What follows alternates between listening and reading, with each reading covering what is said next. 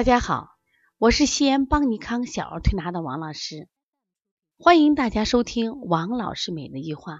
王老师每日一话是西安邦尼康小儿推拿咨询有限公司自二零一六年一月一日向全社会开放的一档公益的育儿栏目。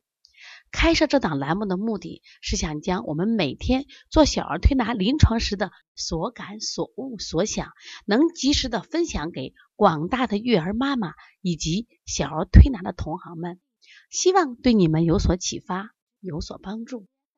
今天我想分享的主题是手到变出的案例启示。最近呢，小菲菲来我们这调理便秘。奶奶说呀，哎呀，这小菲菲便秘太严重了，从小都拉羊屎蛋便。那么最近的严重到什么程度？便血。王老师，你可好好调调吧。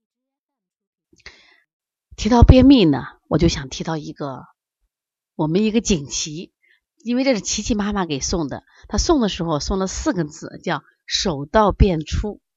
虽然这个锦旗呢看起来没有什么文化。但是呢，真正表达了妈妈对我们的感谢。那么这个案例我为什么想分享？这就是想分享一下便秘怎么调理。实际上我们开店这么多年呀，我真的不怕调咳嗽，不怕调发烧，我最愁的是调便秘。为什么？因为便秘是个长期形成的疾病，体质都发生改变了，功能都下降了，所以比较难调。调起来不像我们调发烧，三五天咳嗽。一个疗程，这往往时间都比较久。当时小琪琪来的时候呢，妈妈说我在别的家调了六十次了，便秘时好时快，哎呀，解决不了，我就愁死了。这个孩子怎么办呢？因为一遇到拉羊屎蛋便，我们本能的想，孩子体内缺水，补水吧，滋阴清热，润肠通便。我当时开了这个方子以后呢，推了两天不见效，一般啊。在我这儿两天三天不见效，我就一定要换方子的，绝对不能用一个方推下去。我们现在很多推拿馆就是什么病都一个方，这肯定是不行的呀。后来我就想，为什么这个孩子我们滋阴就滋不上呢？其实你看这个孩子脸色黄，肌肉松软，像这种孩子其实是脾虚症，脾不生精嘛，你即使给他补阴，他都吸收不了。关键是在脾胃功能失常。那我们当时我就把手法换了一下，我健脾滋阴，我增加脾的运化功能，调了手法，当晚这个小孩呢就拉出成型的便，妈妈说明显的大便有水分了，继续调两天三天，哎，越来越好，越来越好，功能增强了，孩子吃的食物变成水谷精微，生精的能力强了，哎，大肠的蠕动也好了。所以妈妈当然很感动呀。我们调了一阵子以后呢，这个小孩的大便改变的很好。到现在啊，琪琪，呃，他们家已经全家都是我们的铁粉了啊，包括这琪琪的这个大姨的孩子都在我们这推，就效果都特别好。那么我弄这个例子呢，反想到今天来我们调了小菲菲，小菲菲奶奶说我们从小都便秘，然后呢最近加重了。我说你都给孩子吃啥呢？他说我们最近给孩子吃什么呀？吃水果呀，他不是不拉吗？妈妈在网上查的，在书上看的，火龙果治便秘，香蕉治便秘，猕猴桃治便秘，梨通便。好了，我就每天呀给他拌一盘水果，一个火龙果，一个香蕉，一个梨，一个什么呀？猕猴桃。然后呢，他吃剩下的我吃了，怎么就不顶用呢？我吃多长时间？吃一个多月了。我说有效果没？没有效果吗？而且还是每天拉血。那我仔细看了看这个孩子，小孩呢脸色还好，因为孩子小嘛，他一岁多不到两岁的孩子，但是小手已经开始变黄了。我说你看手脚都开始变黄了，天黄有雨，人黄有病。我说你这种吃法一定有问题。孩子到现在了，快两岁的孩子，每天是三顿奶，两顿饭。我说这不对。喂养不对，当孩子长牙的时候，我们就要主要是以饭为主，奶就作为次要的了。当你奶多的时候，会出现什么问题？热量太高，身体负担太重，会消耗体内的精精，这是一个。第二个，你给吃那么多水果，我们先不判断这个水果是寒是热，但我就知道香蕉、火龙果、南方水果它是高能量的水果，一根香蕉的热量相当于我们三四个馒头的热量。什么意思？你可能给他吃个香蕉，等于给他吃了三四个馒头，体内能量太高，也会消耗阴茎，结果都会导致什么呀？他的大便会干涩。还有一个问题，我说你吃这个水果还有一个问题，从属性来说，香蕉、火龙果的南方水果，它的性质是什么呀？清热的，是偏凉的。但这个水果为了补充能量，因为咱们说海南人大量的出汗。所以它又是一个能量高的食品，属性虽然偏寒，是清暑的，但是呢，体内转化能量又比较高，那么结果就会出现什么问题？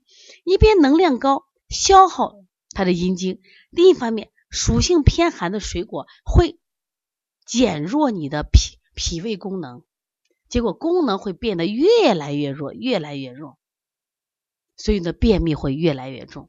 那后来就总结了。你现在喝奶太多了，奶消耗阴精，所以说把奶要减掉一部分。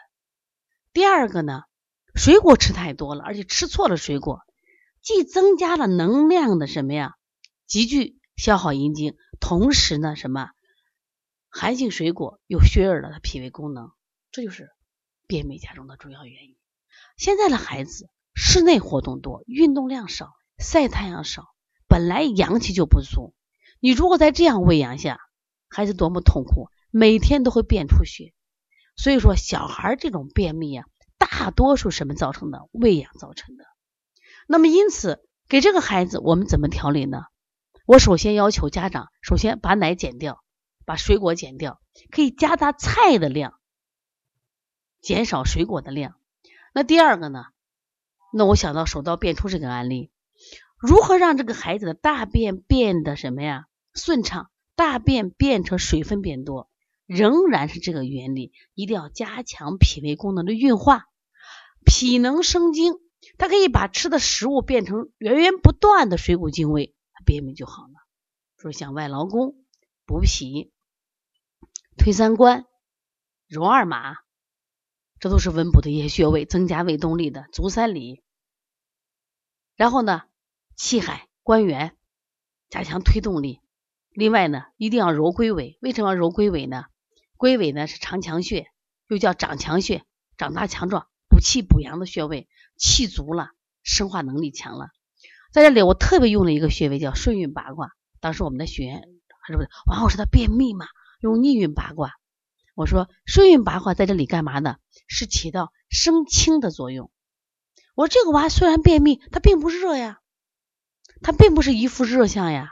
他长期以来的便秘，这个孩子舌淡、手黄、脚黄，所以说用气顺运八卦是让他脾生清，让他气机是上往哪走呢？气机是往上走呢，知道吧？让他产生源源不断的脾气，这个时候他的运化功能就增强了。运化功能增强以后呢，气血就足了嘛。因为这个孩子不是热症，我们说舌红、苔黄厚、浑身燥，这是热症。我说这个孩子不属于嘛？